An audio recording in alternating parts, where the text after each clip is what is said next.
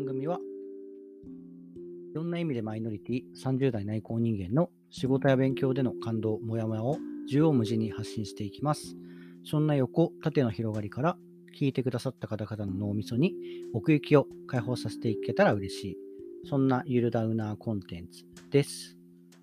はい。ということで、堀部です。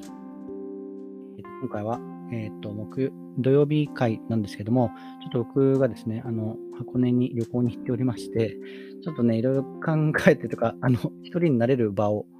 どうにか作ろうと思ったんですけど、ちょっと難しくって、ちょっとみんなの前でこれを録音するわけにもちょっといかなかったので、1日スキップして日曜日の公開としています。ただね、まあ、ちょっとその箱根から帰ってきていろいろ、えっ、と、なんか場に いろんなフィールドをね、いろんなフィールドワークをしたんですけど、はい、えっ、と、まあ、そのあ、そこで思ったこととかもあったんで、あの、結果的に一日伸びてよかったかなとか思っております。はい。ということで、えっ、ー、と、まあね、ちょっとこの土曜日の回ってそもそもなんかインプットしたものを話すみたいな感じだったんですけど、あまあ、そもそも本を読んあの課題とかがあったりすると読めなかったりとかして、なんか、だし、なんかそれを要約して何なのみたいなところが 自分の中で問いになってしまったりとかがあったりしたんで、まあなんかその、まあフィールドワーカー、ホリベとして1週間どういうところをやってみたかみたいな、あの、振り返りで、そこでどう思ったかみたいな話とかをできたらいいのかなとか思って、思った。えっ、ー、と、ちなみに今週はですね、木曜日から僕は夏休みを取っていて、木金を休みにしたことによって4連休になったんですけど、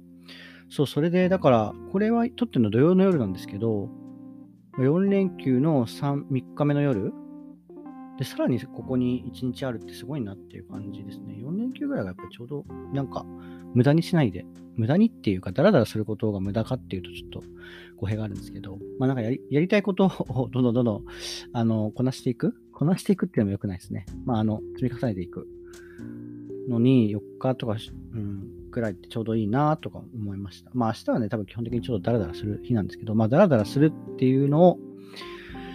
もうやりたいことなんで、はい。その何もしないをするということで、はい。明日はやりたいと思います。はい。ということで、えー、っと、お便りが、なんとですね、もう今回も来てて、すごいですよね。なんか3回連続ぐらいでお便りの話をできているのが、すごくありがたいのですが、えー、はい、お便りも今回、まあちょっと今回短めな質問みたいな感じなんですけど、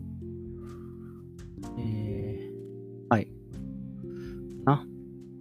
えー、っと、いきます。お便り、ごゆきネーム、えー、UNKO さん。はい。UNKO さん。まあなんか、男の子やなっていう感じのタイトル。男の子じゃないかもしれないですけど。はい。UNKO さん、ありがとうございます。えー、質問。唐突ですが、学問が楽しいと思う瞬間はどんな時ですか？はい。ということで、まあ以上なんですけども、はい。ありがとうございます。うーんと、まあなんかこれを聞いた瞬間に僕は思ったのは、学問って何って思ったんですけど、まあ、がまあ、学問って何って辞書的な色で見ると、まあなんか学ぶこととかね、その体系的に学ぶことみたいな書いてあるんですけど、まあなんか大学院とかも行ってるし、まあその学問することが、まあすごい嫌いではないんだろうなっていうのが、まあ、させていただいたのかなと思うんですけど、まあ学問が楽しいと思う瞬間どうなった時ですかって言うとね、まあなんか学問が何なのかあんまりよくわかんないんだけど、まあ少なくともなんか仕事とかとのレイヤーというか、なんかそのベクトル、その楽しさのベクトルみたいなのは全然違うかなと思いますね。なんかお金を稼ぐとか、うん、なんかそういうためのものではないかな。むしろなんかお金で買えないもの？お金は買えるものしか買えないので、なんか買えないもので、うーん、を、まあ、なんか手に入れ、手に入れるというか、まあ、なんか、得ようと思っているのが、大きいのかな。まあ、何かを得ようと思ってるのは確かですよね。でまあ、それはね、なんかやっぱり、なんかね、あのー、金銭的に、うん、余裕があるっていうのとはまた別の豊かさみたいなものがやっぱりあると思っているので、まあ、そっちにフォーカスしたものだなっていう感じかな。だから、まあそのプロセスとして楽しいっていうのももちろんありますし、その得られる成果が、うん、なに、なんていうかメリットを感じてるっていうのももちろんありますね。だそのプロセスとしては、そのやってること自体が、その手段としてっていうところが、まあ時間を忘れてね、何かに没頭できるっていう、うーん、なんかそれ自体がなんか幸せっていうか、そうそれこそこの旅行とかもね、今回、ななんか何をしに行った旅行だ、箱根に1泊2日で行ったんですけど、あの、まあもともとね、僕はその IT 系の、うーんと、職業についてる人、まあ、IT とか、まあそういうのをやりたい人とかの、なんか勉強会みたいな、あの、まあ、ゲイのね、サークルに入っていて、そこのメンバーとったんですけど、まあ、それを、だから、その、集中して作業するのをちょっと離れた場所で、リゾート地でやりましょうみたいな感じ感じで、だからもう行ってる間、まあね、あの、お風呂を楽しんだりとかね、晩ご飯楽しんだりとかありましたけど、まあ、その間、それ以外は結構集中して作業とかしてて、僕も結構なんか、まあ、例えばその課題をやったりとかね、あと本本を、あの、積んどくになってた本を読んだりとか、まあ、それもね、なんか何冊もあったから、ちょっとこの本飽きたらこっちに移ってみたいなことを、なんか延々とやれて、なんかそれ自体がすごく幸せだったんですよね。で、それで本当に、もう寝る寸前まで読んでて、もう電気消すよ、みたいな感じを、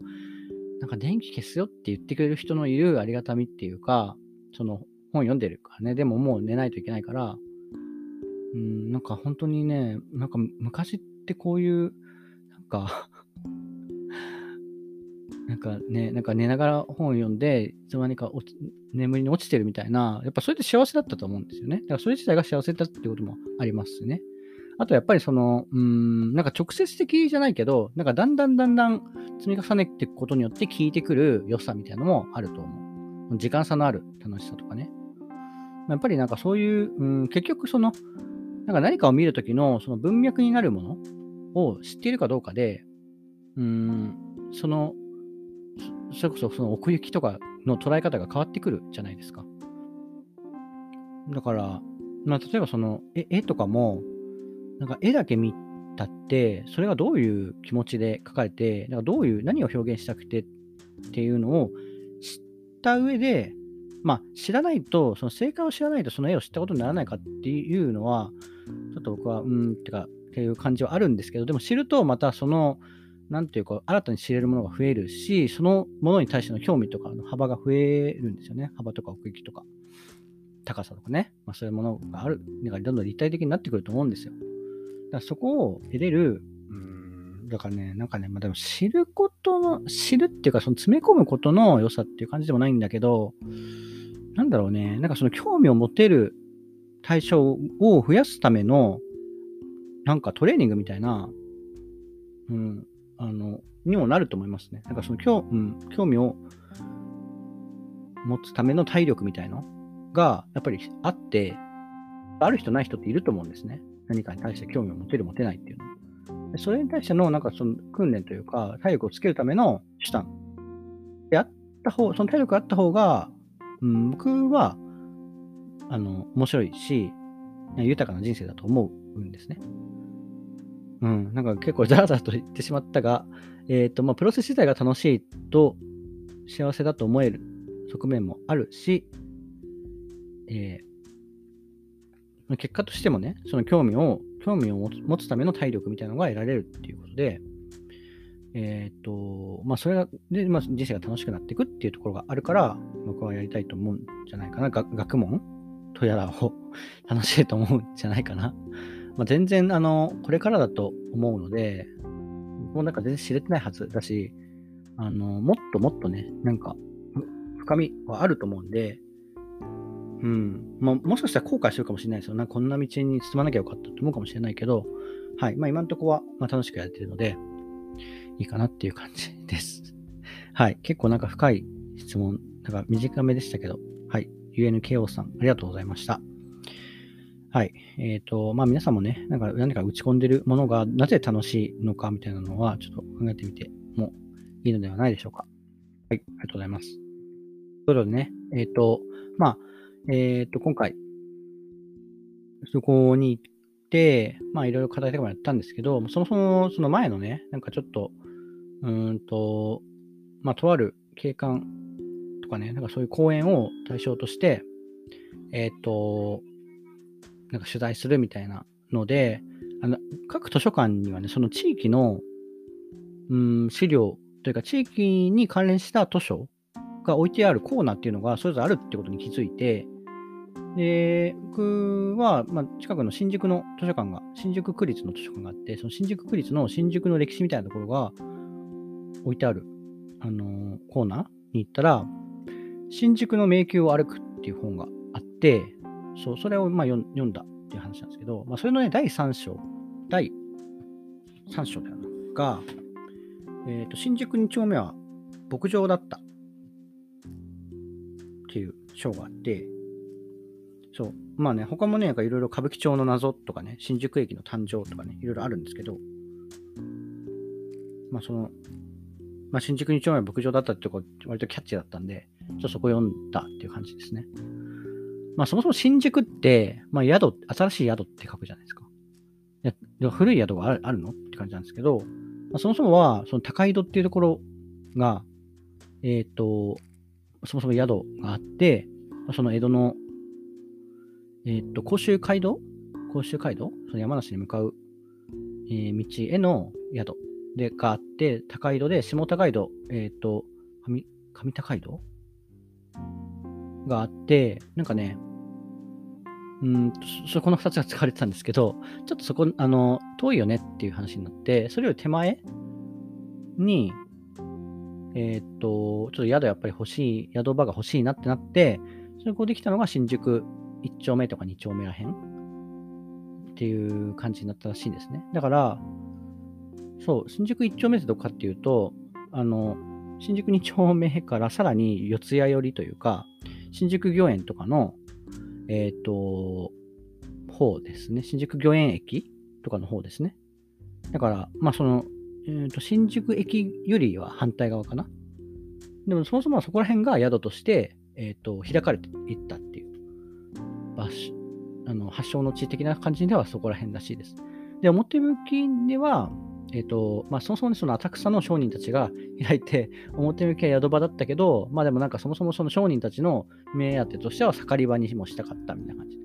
でそこは、まあなんか遊郭とかも実は昔あって、でそこはね、ちょっと人身売買みたいなことをされてたという闇もあったりとかして、で、うん、なんかそう部分はあったんだけど、結局、なんかえっ、ー、と、そうそう、文豪の人たちもゆかりがあって、まあ、夏目漱石がその一丁目ら辺でね、育った地だったり、あと、その二丁目っていうのはね、そもそもその芥川龍之介の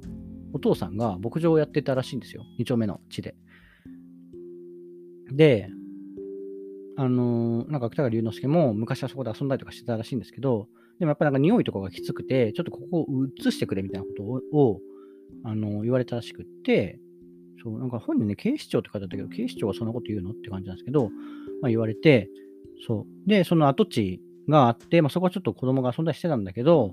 結局その遊郭がそっちにまた移ってきたらしいんですね。なんかね、駅の方の近くにあったらしいんですけど、その遊郭がね。でもその、ちょっとそこら辺の景観景観的によろしくないんじゃないかっていう感じで、ちょっと駅から離れた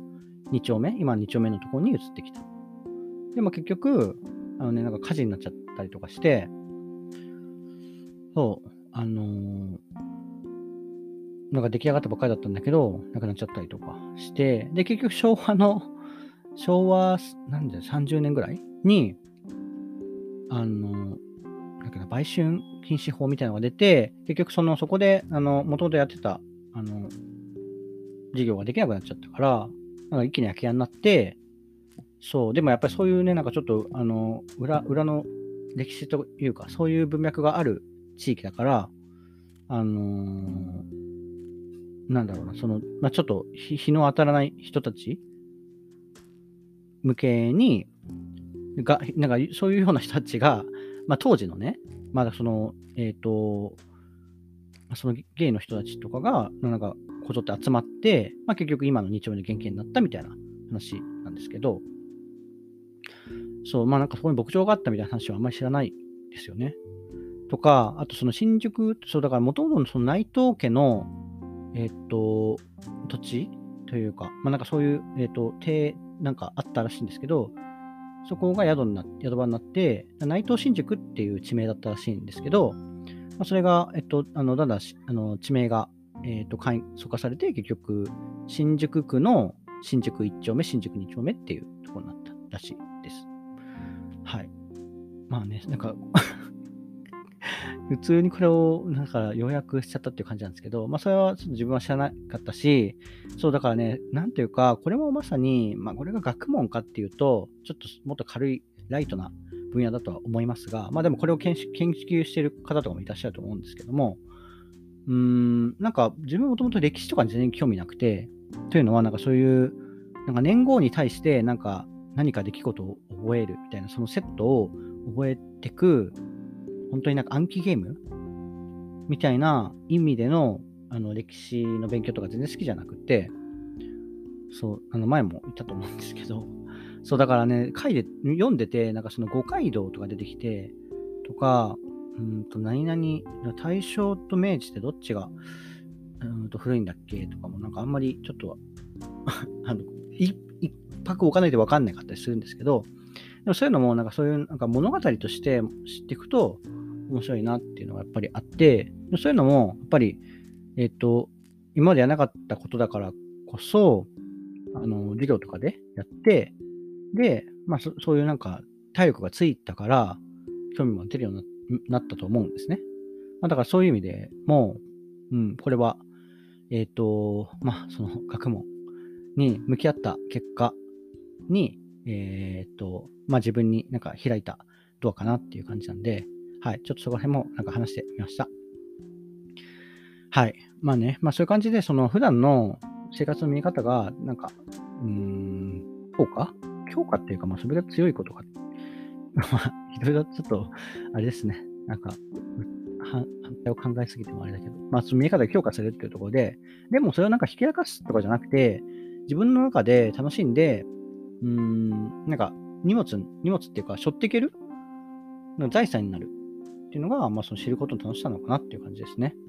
はい。まあでもなんかね、その道の半ばなんで、まあ、これからっていう感じなんですけど、そう。あと、まあ、久しぶりになんかその紙の本を、あの、なんか机とかがない場所で読んでたら、結構首、首が痛くなったっていうか、首痛くならないんですけど、なんか首ってこの、こんなに下向きでいいんだっけみたいな気持ちになって、ちょっと、あの、もやもやしちゃって、途中、なんか集中できなかったりとかした、あったんですけど、まあ、皆さん、ちょっと本読むときどういう姿勢で読んでるのかっていうのをちょっと聞いてみたいと思いました。はい。まあ、そういう感じでね、あの、まあ、そういう本をあの旅先で読んだっていう話でした。そう、まあね、あの、そのなんか、旅先でいろいろ何かするっていう旅も好きなんですけど、僕はね、やっぱり、ね、何もしないっていうか、うーん、まあ制限、なんか、何、なんかね、でも旅先って何もないじゃないですか、基本、その旅館とかって。そう。だからね、そう、なんかやっぱりね、そう何もない、ない方が僕はなんか体調に合ってるんだなと思うんですけど、でも僕の部屋って実際はすごい物が多いんですよ。うん。そう、だから物が多くて、なんかそのルンバとかも弾けないから、買ったんですけど、友達にあげちゃったりとかして、そう、でもね、やっぱちょっと綺麗にしたいなと思ったんで、ちょっと断捨離をね、このラジオを撮り終わった後にしようかなと思っております。そう、まあそういうのをね、あの、気づけるのも旅行のいい、なんか非日常をやるということはいいかなと思いますね。そうで、ちなみにね、その後ね、あの、推しのね、キャラクターのイベントがあって、あの、その推し T みたいなの一丁羅を着て、まあこれなんか、僕インスタとかにも上げてたんですけど、そう、なんか見に行ったりとかして、なんかその途中に友達のカップルに会ったりしたんですけど、何しに来たの？って言われて、うーん、まあいろいろみたいな。あの、全然言わないじゃんみたいな感じで、なんか、え、これ、なんか何々のイベント？みたいな感じで、うん、違う違うみたいな。じゃあこれ？みたいな。うん、それでもないみたいな。まあいろいろあるんだよみたいな感じで、はい。あの、別に隠せ、隠してるつもりはないんですけど、まあね、そなんかそんなにすごい有名かっていうと、まだ、まだというか、うん、なんかこれからっていう感じなんで、はい、でもそういうの言って、なんかやっぱりね、あの、なんだろう、何か何かにエネルギーを注ぐっていうことの 大切さというか、なんか尊さみたいなのを自分で感じましたね。そうで、その後ね、あの、友達の友達が展示をやられていて、で、まあ、その方はね、のんけなんですけども、でも、まあ、以前話したことがあって、でそそれを覚えてくれていて、そう、あの僕はなんか、まあ、その、ね、一芸の、なんかよくわかんない 飲み屋で隣に座った人ぐらいな、あの、印象だと思ったから、まあ、覚えてないだろうなと思って、改めて自己紹介するぐらいのつもりでいたんですけど、あの、勝間和代さんの研究家の方ですよね、とかって言われて、あ、すごいと思って。で、まあ、だから勝間さんのね、あのインパクトすごいなっていうのを改めて思ったんですけど、そう、僕はね、勝間和代の勝間和代さんの YouTube について語るっていうラジオね、リベコンラジオっていうのを、えっ、ー、と、ずっとやってたですけど、このラジオの前にね、そう。ま、だそこのインパクトとかが結構あったのかな。そうで、なんかすごいね、なんか嬉しかったのがね、あの、帰り際に、あの、僕ちょっと、あの、すごいね、なんか混んでてっていうか、あのどんどんどんどんあのその知り合いの方が来られてて、で、すごい立て込んじゃってて、まあ、帰ろうと思っ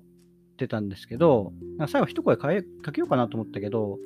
なんか、その、今話してる方にも 気を使わせてた悪いなと思って、なんかそういう意図はなかったんで、まあ、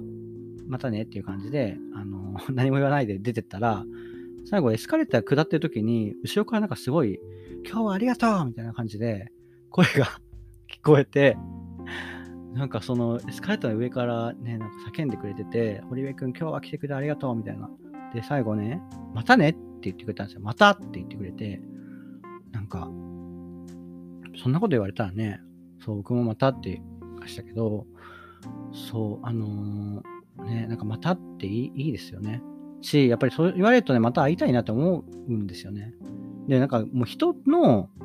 なんか究極、究極っていうか、まあ、いい人っていうか、なんだろう、僕はね、その、どういう人になりたいかって言われると、やっぱまた会いたいなと思われる人になるって結構、あの、重要だと思うんですよ。まあ、自分はそういう風になりたいなと思うんですね。そう、だから、そう、なんかね、その、多分走ってきてくれたと思うんですけど、逆に気を使わせちゃって悪かったなとかも思ったんですけど、そう、でもね、やっぱその、またっていうね、そう僕はね、基本的に、あの、例えばリアルとかした帰りとかに、まあ、次会うことはないだろうなって思ったら、絶対またって言わないんですね。またはないだろうと思ってるから。そ